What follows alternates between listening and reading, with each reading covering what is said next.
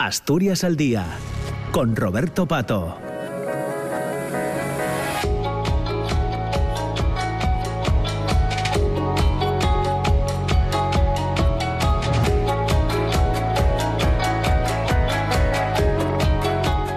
Ya son las 10 de la mañana y 10 minutos. Saludamos a todas las personas que se incorporan ahora a la, a la, radio pública, a RPA. Nosotros continuamos con la segunda parte de Asturias al Día. Ya saben que nos acercamos en esta segunda parte a las 10 y media y que lo que planteamos son entrevistas, son conversaciones sobre asuntos que tienen que ver con la actualidad, con la actualidad eh, asturiana. Y hoy hemos invitado a compartir este tiempo con nosotros a la consejera de Educación en funciones, a Lidia Espina, a quien ya saludamos. ¿Qué tal, consejera? Buenos días, Buenos días. de estar aquí en la radio pública. Bueno, en funciones claro. En funciones, en funciones estamos, sí. Pendientes de lo que ocurra a partir de la próxima semana, pleno de investidura, martes 18 tendremos ahí las sesiones de investidura. Muy bien, eh, ¿cómo ha ido el curso, consejera? El balance yo creo que, que, de este año yo creo que es un balance positivo. Es cierto que ha sido sin lugar a dudas el año de la implantación de la nueva ley educativa, pero de la LOMLOE, pero yo creo que, que, se puede decir que bueno hemos sido flexibles con los tiempos, hemos escuchado a la comunidad educativa y, hubo momentos un poco más complicados cuando al principio de curso cuando se implantó. Yo creo que hemos, eh, nos hemos esforzado por escuchar, por, por, por mejorar todo aquello que pudiésemos, flexibilizar plazos, reforzar enormemente todo lo que era la formación de la, la oferta formativa que dábamos el profesorado y de dotar de recursos, pues como programaciones docentes, vídeos y diversos materiales, situaciones de aprendizaje que pudiesen facilitar eh, la vida a los centros educativos y a nuestros compañeros y compañeras. Y de cara al futuro, pues será igual, será entrarán los años pares ahora y con esa misma idea de ayudar, de flexibilizar y de saber que es un objetivo eh, a medio plazo, llegar a él y poco a poco es una buena ley y yo creo que es importante que los docentes eh, tengan por nuestra parte esa ayuda necesaria para poder implantarla. Así que el balance en general es positivo porque también hemos logrado eh, desarrollar pues un montón de proyectos que teníamos pensados para llevar a cabo, que, bueno, le podría explicar.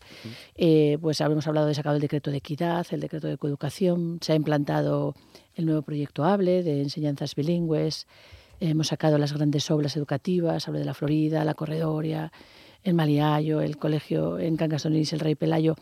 Por lo tanto, el balance yo creo que ha sido un año de muchísimo trabajo, toda la normativa de ordenación educativa, de, los currículos, de las de evaluación.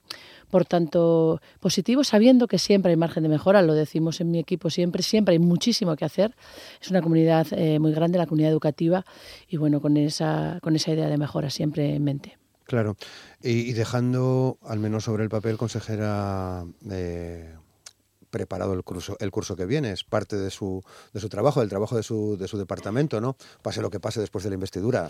Efectivamente, pase lo que pase, bueno, era, era de recibo que nosotros eh, pues pudiésemos sacar la circular de inicio de curso, que ya, ya salió a finales del mes pasado, eh, con la idea de que los centros tuvieran los instrumentos para poder echar a andar el curso escolar.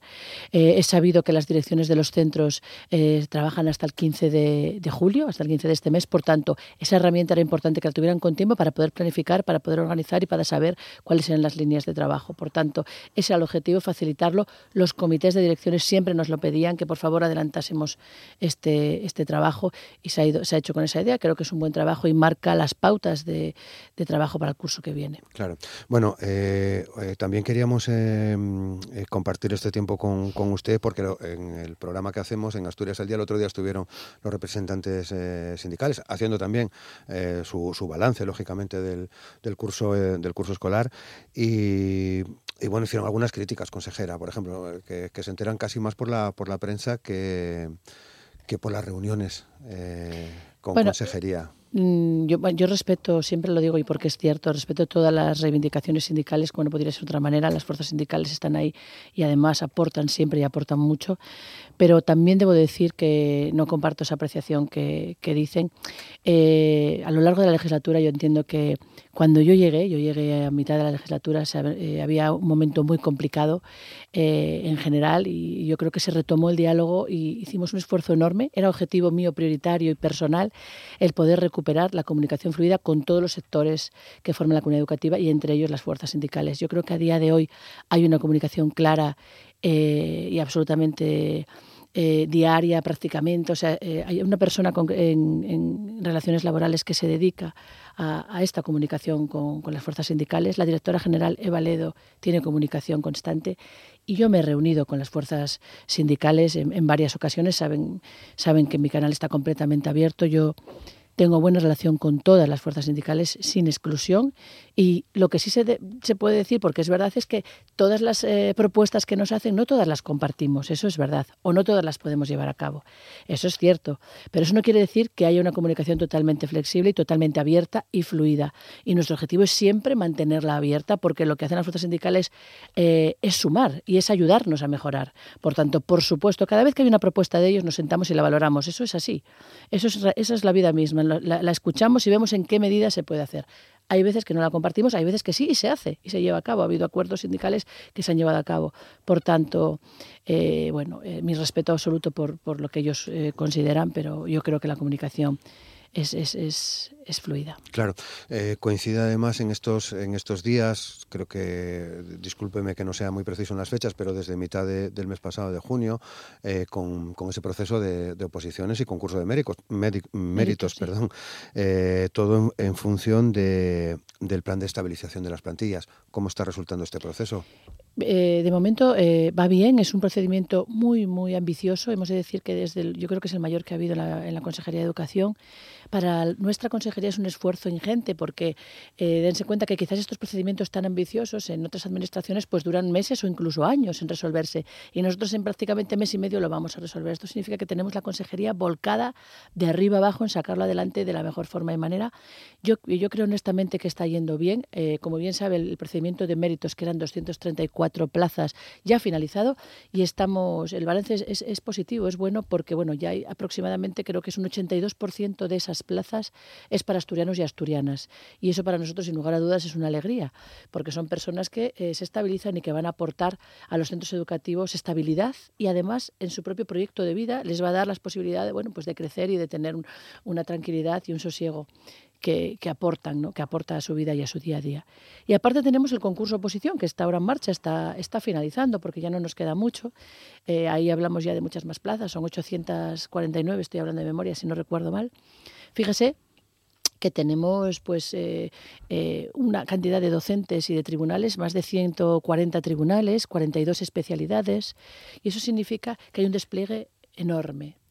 Por primera vez los tribunales son más pequeños. Yo creo que ha sido un acierto eh, fundamental en estas oposiciones, porque significa que los tribunales van más holgados, van más desahogados y que también eh, va todo mucho más ágil. Al haber 50 personas y no 80 o 90, todos los tiempos se reducen. Por tanto, esperando que todo concluya bien y recordar que el objetivo es llegar a, ese 8%. Mm. Luego, luego posteriormente queda el año, el año que viene el concurso de oposición del cuerpo de maestros y de maestras, que son casi 500 plazas, y otros dos años más de, reposición, de las plazas de reposición que habrán el 24 y 25.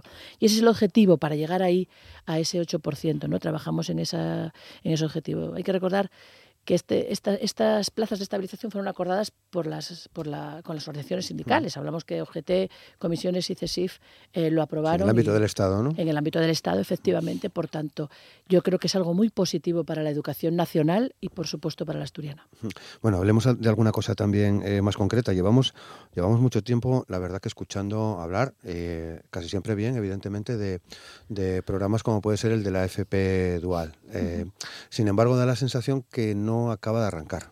Eh, no acaba de arrancar, entiendo con las cifras que tanto nos gustan, ¿no? que sean cifras mucho más amplias. Eh, de todas formas, cada año, eh, cada curso se suman más empresas, también más colegios, pero ¿le está costando arrancar al FP Dual en Asturias? Eh, entendemos que es un proceso. Hay que saber que la ley educativa se aprobó en marzo del, del 2022, del año pasado, y ahora mismo eh, todavía no ha salido el Real Decreto que la desarrolla. Nuestro decreto posteriormente se desarrollará y tenemos de plazo hasta el 2024 para llevarlo a cabo. Y en eso está trabajando ya la Dirección General de Enseñanzas Profesionales, pues con todo el esfuerzo y la ilusión de llevarlo a cabo de la mejor forma y manera.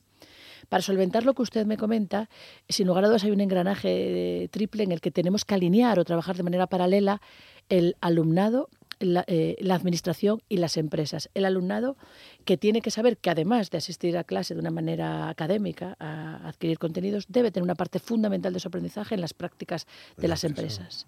Además, la administración, que yo creo que ya estamos, ya, nos, ya hemos hecho los deberes y podremos sin lugar a dudas mejorar, pero bueno, hay unas prácticas remuneradas desde el año pasado por primera vez en la que el 60% se subvenciona por parte del gobierno y eso ayuda sin lugar a dudas a, las empresas. Y la tercera pata es, son las empresas, que son las que deben de sumarse y animarse y darse cuenta y creer que, que, que, todos, los todos los alumnos y alumnas que se sumen a esa formación profesional dual van a tener una capacitación mucho mejor para el futuro. ¿no? Eso es lo que, la idea que nosotros tenemos. Claro. Y con eso también nuestra, nuestra previsión es además poder realizar eh, reuniones, reuniones sectoriales eh, con las clústeres empresariales y con los centros educativos que, por ejemplo, reúnan los de informática, los de refrigeración o cualesquiera que se vayan viendo para poder acercarse y animar a ambos. La idea es que se crean que, por ejemplo, una empresa cuando, cuando va a jubilar el personal o cuando quiere hacer una incorporación, se dé cuenta que todo el, alumnado de la formación profesional, si es dual, estará mucho mejor preparado. Y ahora mismo toda la FP va en esa línea. Por tanto, nuestro compromiso es siempre ir trabajando de la mano, teniendo en cuenta que quizás cuando la nueva ley educativa eh, ya esté implantada en su totalidad, ya por el 2024, haya un salto de gigante porque mm, bueno salen alumnos y alumnas eh, sobradamente preparados como, como se suele decir en, en, la parte académica pero, pero también en su responsabilidad como trabajadores. ¿no? ahí también hay educación, evidentemente. ¿no? Sí, sin lugar a dudas. Eh, la, la, formación profesional, yo creo que en estos últimos tiempos y por parte también del Gobierno central y nuestro, eh, ha, ha, tenido un avance exponencial. Eh, por un lado porque creemos que, queremos, que es la demanda que la sociedad pide y que la demanda que las empresas necesitan, y porque estos, estos alumnos y alumnas tienen que creerse y ver que es una salida profesional absolutamente, absolutamente positiva, porque en muchos ciclos los vienen a buscar, los vienen a buscar porque las empresas los necesitan. Por tanto, eh, por nuestra parte, total compromiso por el refuerzo y, bueno, haciendo planificación ya para, para poder mejorarlo. Muy bien, hablemos de la escuela rural, que parece que es uno de los ejes eh, importantes para este para este nuevo periodo. Em, el Observatorio de la Escuela Rural aprobaba también su plan cuatrienal recientemente, mm, en torno al 20 de, junio, con actuaciones para favorecer estabilidad e innovación. ¿no? Eh, ¿Cómo tiene que ser la Escuela Rural Asturiana, consejera? El, cuando llegué al cargo eh, hace dos años, un poco más de dos años, no, hace dos años ahora, era uno de los objetivos era retomarlo, porque el Observatorio de la Escuela Rural, que es un órgano colegiado, eh, bueno, estaba un poco, quizás por la pandemia o por algún otro motivo, que estaba un poco, por decir así, parado, ¿no? Entonces era un objetivo retomarlo, porque además de todas las políticas de ruralidad que ya lleva la Consejería de Educación, era, era algo relevante el poder darle voz y voto a todos los miembros que la componen y el poder hacer unas medidas reales. Era, mi idea, el, fin por el que nace es para decir, vamos a crear actividades o propuestas reales que se lleven a cabo y que sean creíbles y que se puedan desarrollar cuando se planifiquen. Eh, pues eh, cuando usted dice el día 20 salen esas propuestas, hubo grupos de trabajo, lo coordinó la Dirección General de Planificación y el director del CRA de Elena, Alejandro Collantes, al que sin duda a dudas le agradezco su esfuerzo. Y salen nueve propuestas fundamentales, entre las que, eh, entre las que como usted bien dice, pues está el poder de dar esa estabilidad a los interinos y a las interinas por dos años. Hay que hablarlo con las fuerzas sindicales, pero ya el acuerdo de, de, interinos habría esa posibilidad en su día cuando se hizo y pues ah, también por ejemplo crear una red intercentros una red de, de AMPAs eh, eh, hacer una formación específica de coeducación o, por ejemplo, eh, actividades de job shadowing, que significa que tenemos un profesor sombra de un centro a otro. ¿no? Todo ello con la idea de mejorar y reforzar nuestra escuela rural que siempre digo, porque realmente lo creo, eh, ahora he visitado diversas partes de España eh, gracias a este puesto y veo eh, la grandísima diferencia que tenemos en Asturias, una inversión en alumnado enorme. ¿Y por qué? Pues porque nosotros mantenemos escuelas con cuatro alumnos y con tres, cuando la dirección del centro lo ve bien, porque creemos que es bueno y creemos que es una medida de estabilizar la población en la zona rural. Eso sumado a toda la política que hemos llevado a cabo de, extensión de las plazas de 0 a 3, que ha sido muy grande y que seguirá siéndolo y además nuestros proyectos de innovación que siempre prima la ruralidad, hablo del proyecto del PROA, hablo de los proyectos de innovación, hablo de cualquier subvención que demos, siempre la ruralidad prima. Eso significa que es el alma de, el alma de la consejería, mima muchísimo la ruralidad porque creemos que cualquier sociedad debe hacerlo y máximo la asturiana, que, que somos sin lugar a dudas una comunidad rural y orgullosos de serlo. Desde luego, hay otro asunto también que me gustaría comentar con usted y que tiene que ver precisamente con la pandemia que, que antes eh, mencionaba. Eh, no sé si eh, la pandemia, bueno, creo que sí, que la pandemia ha demostrado la imperiosa necesidad de cuidar a las generaciones más jóvenes, ¿no? A los a los chavales, a los niños y niñas que están ahora formándose.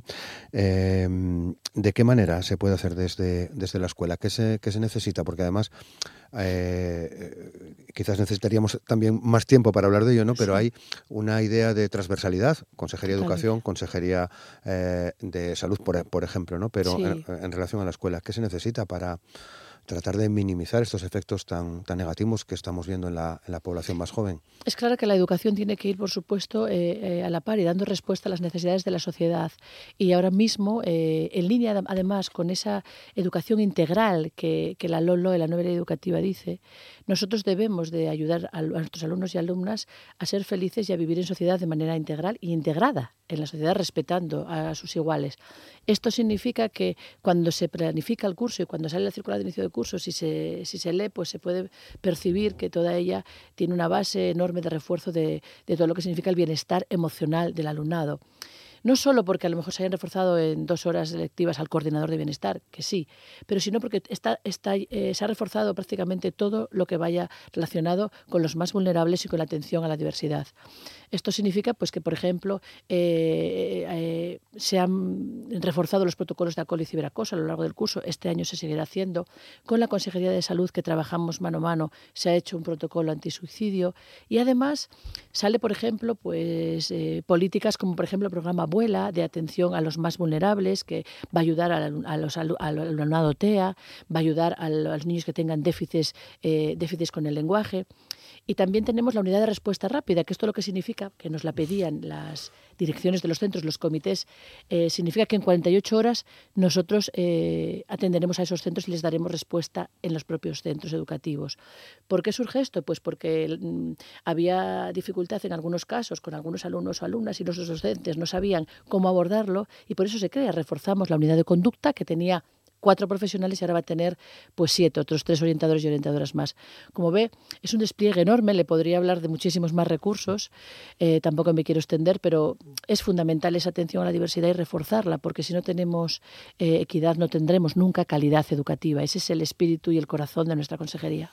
Bueno, se lo agradezco, la verdad que tendríamos que buscar eh, otro día ya con, más tiempo, porque nos acercamos ya peligrosamente a las diez y media de la mañana y a esa hora comienza el programa pues Desayuno, Desayuno con Liantes. Quizás para septiembre, si sigue siendo consejera, que de eso todavía eso no se sabe, el sabe todavía. El presidente lo decidirá y lo que él decida estará bien. Yo encantada de, lo que él decida. Veremos qué, ocurre en el pleno de investidura, que es lo más inmediato que tenemos la próxima semana. Está ahí, a partir de las 10 de la mañana del día 18. Eh, Lidia Espina, un placer. Muchas, gracias. encantada y gracias por darme la oportunidad de comunicar en la radio pública. Gracias. muchas gracias.